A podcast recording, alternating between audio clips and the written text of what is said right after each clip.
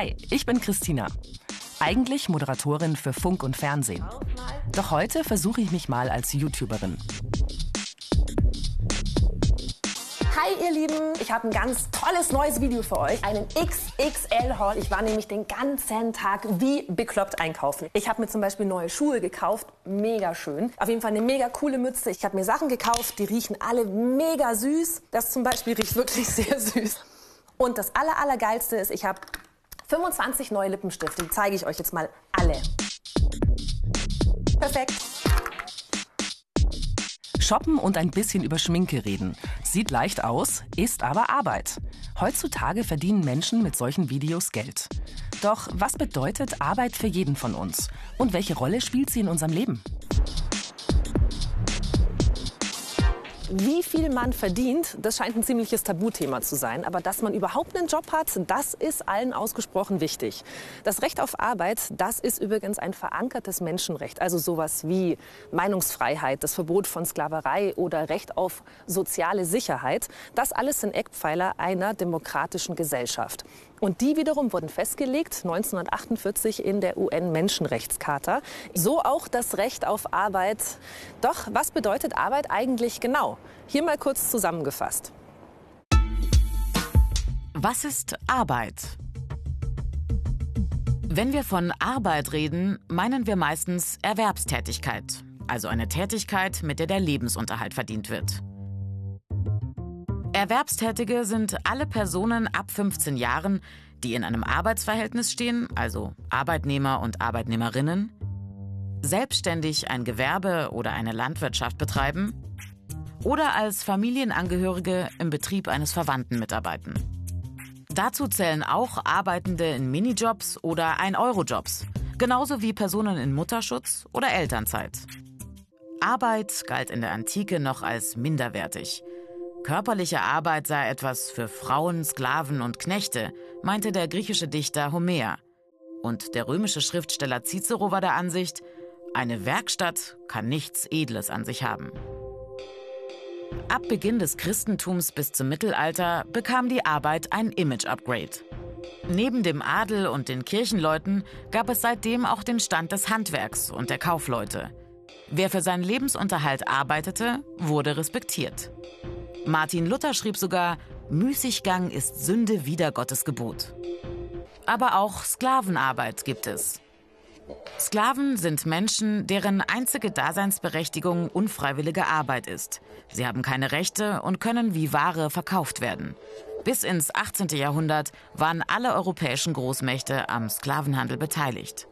In den USA entbrannte der Bürgerkrieg 1861 unter anderem wegen unterschiedlichen Haltungen zur Sklaverei. In Deutschland sind heute etwa 42 Millionen Menschen erwerbstätig. Aber zum Funktionieren der sozialen Gesellschaft tragen auch Menschen, die ehrenamtlich arbeiten, wesentlich bei. Ein Ehrenamt, das ist eine freiwillig ausgeübte, unentgeltliche Tätigkeit für Vereine, Initiativen oder karitative Einrichtungen. Etwa 14,8 Millionen Menschen sind derzeit in Deutschland ehrenamtlich tätig. Unbezahlt ist in der Regel auch Haus- und Familienarbeit, also Arbeiten zur Erhaltung des Haushalts wie Aufräumen oder Putzen, Arbeiten mit dem Inventar der Lebensführung wie Wäschewaschen oder Spülen und die Zubereitung von Mahlzeiten. Dazu kommen meistens noch Kindererziehung und die Organisation des Familienlebens.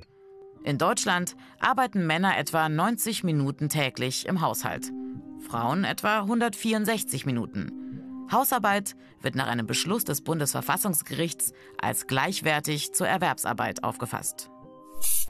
Immer mehr Menschen arbeiten nicht nur wegen des Geldes, sondern um sich selbst zu verwirklichen und wollen, dass Arbeit, Leben und Freizeit miteinander verschmelzen.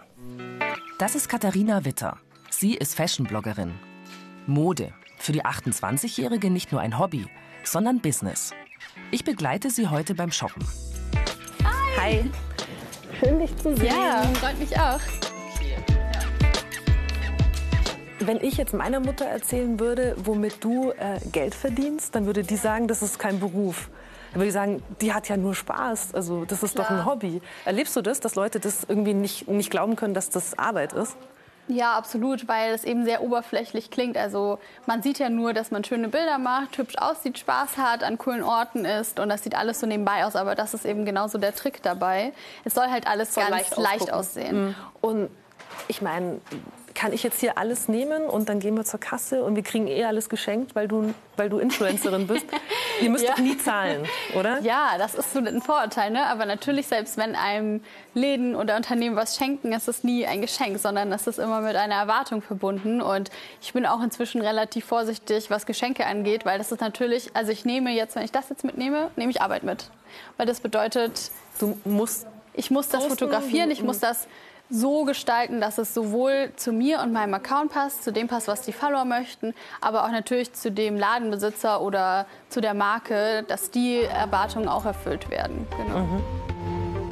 Auf Instagram folgen Katharina inzwischen über 92.000 Menschen. Mit ihren Selfies und Fotos von gesponserten Reisen und Kleidern verdient sie Geld. Je mehr Follower, desto größer ihr Marktwert. Wir haben noch ein paar Leute dabei. Und das ist er also, der Kleiderschrank einer Influencerin. Okay, und jetzt mal wirklich komplett äh, basic gefragt, wie funktioniert dieses Geschäftsmodell? Geschäftsmodell, ja. Die meisten Influencer verdienen wahrscheinlich das meiste ihres Geldes mit Advertorials, also praktisch Werbung. Mhm. Das heißt, ähm, ein Unternehmen oder eine Agentur kommt auf sie zu und sagt, hey, pass auf, wir haben hier die Marke, das Produkt, die Kampagne oftmals. Also es ist oftmals auch schon wirklich eine fixe Kampagne, die es umzusetzen gibt. Ähm, kannst du dir das vorstellen? Und heutzutage ist es schon so weit professionalisiert, dass du wirklich ein Briefing bekommst, ähm, wo ziemlich genaue Vorstellungen der Marke drin stecken mhm. und du dich auch daran natürlich halten musst, aber trotzdem irgendwie deinen eigenen, deine eigene, ja, so deine eigene Sprache, deinen eigenen Stil damit reinbringst. Genau, dann äh, produzierst du eben Bilder, Videos, Texte, platzierst das auf deinen Kanälen. Musst du das vorher dann auch denen zeigen? Ja, also oftmals ist es so, dass du dir tatsächlich eine Freigabe holst, genau. Und mhm. dann publizierst du das Ganze. Genau. Und ich weiß ja, dass du trotzdem, also obwohl du, äh, glaube ich, sehr busy bist mit Influencer sein, äh, ja noch einen normalen Job quasi hast. Genau, ähm, ja. Warum, warum hast du den?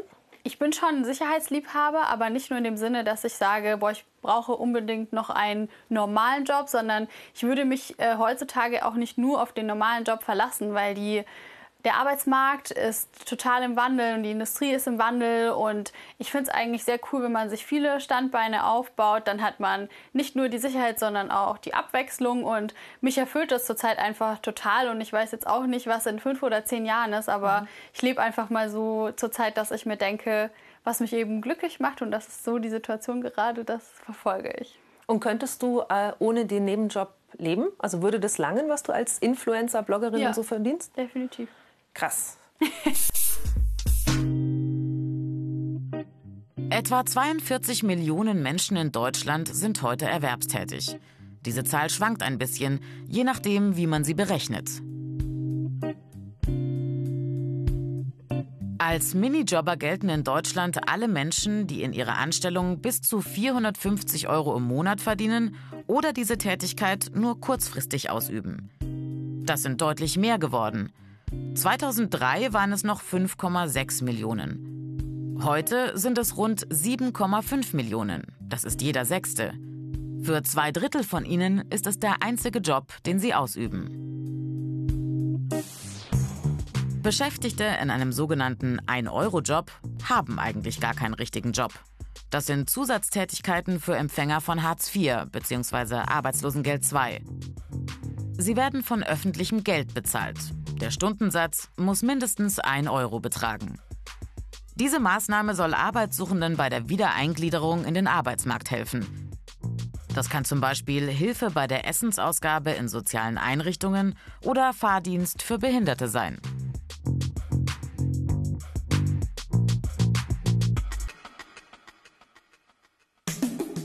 In Deutschland sind derzeit etwa 2,2 Millionen Menschen arbeitslos.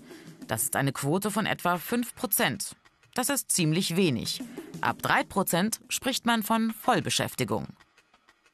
Als arbeitslos gezählt werden von der offiziellen Statistik Menschen, die zwischen 15 Jahren und dem Eintritt ins Rentenalter sind, keine Beschäftigung haben oder nur eine von weniger als 15 Stunden pro Woche, eine versicherungspflichtige Arbeit von mehr als 15 Stunden suchen und sich persönlich bei einer Agentur für Arbeit oder einem Jobcenter arbeitslos gemeldet haben.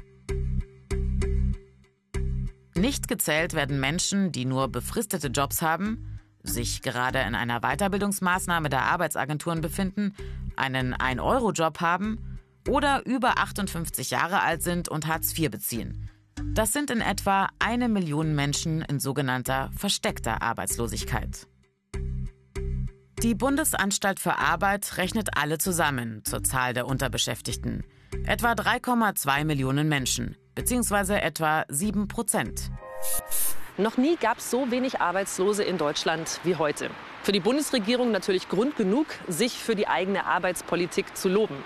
Aber auch im stärksten Aufschwung gibt es natürlich Leute, die auf der Strecke bleiben. Und das sind vor allem Langzeitarbeitslose. Das sind Männer und Frauen, die seit über einem Jahr keine Arbeit mehr haben. Rund 900.000 Menschen in Deutschland betrifft das. Über die sagt man, die werden ganz besonders schwer vermittelbar. Stimmt aber nicht immer. Anita Schaller war viele Jahre arbeitslos und weiß, wie es sich anfühlt, Hartz IV zu beziehen. Heute ist sie als Energieberaterin bei der Diakonie Fürth angestellt und hilft Flüchtlingen beim Stromsparen. Hier ist es jetzt an, Wenn Sie die Geräte nicht mehr brauchen, dann hier ausmachen. Langzeitarbeitslose haben oft ein schlechtes Image in unserer Gesellschaft. Sie wären zu faul, um zu arbeiten. So ein Vorurteil. Anita beweist das Gegenteil. Ja, funktioniert super. Würden Sie denn sagen, dass es Ihnen mit Arbeit besser geht als ohne? Ja, auf jeden Fall. Auch bin ich ja Vorbild für meine Kinder. Mhm. Dass die sehen, die sehen ja auch, dass ich mich jetzt wieder geändert habe. Früher war ich ja nur, ich denke, bestimmt depressiv und so. Ja. Aber jetzt, ich gehe ja wieder auf in meinem Leben und ich habe jetzt wieder Selbstwertgefühl. Ich hatte das ja gar nicht mehr. Mhm. Ich habe geschaut, dass ich im Haushalt irgendwie mache und die Kinder äh, auf die Schule geschickt und gerade noch was kocht und dann hatte ich nur noch gespielt. Ich hatte eigentlich nicht mehr so ein Leben, wie ich früher es hatte. Anita und ich ziehen weiter. Zwar gibt es von der Bundesregierung jede Menge Förderprogramme für Langzeitarbeitslose, doch viele rutschen wieder zurück.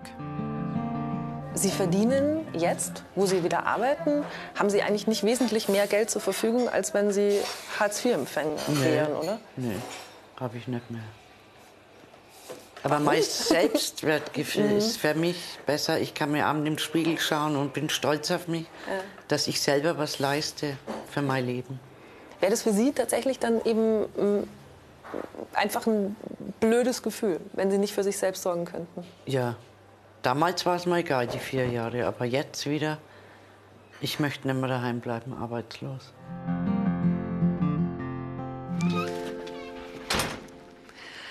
Also ich muss echt sagen, die Begegnung jetzt mit Anita Schaller, die fand ich jetzt nochmal sehr beeindruckend. Also jemand kennenlernen, für die Arbeit eben nicht nur das ist, wofür man halt schnöde Lohn bezieht, sondern Arbeit ist was Sinnstiftendes. Arbeit gibt einem Halt, das gibt einem auch Bestätigung. Wir haben so viele verschiedene Formen von moderner Arbeit kennengelernt und meine ganz spezielle kleine Nische der modernen Arbeit, die ist für heute vorbei.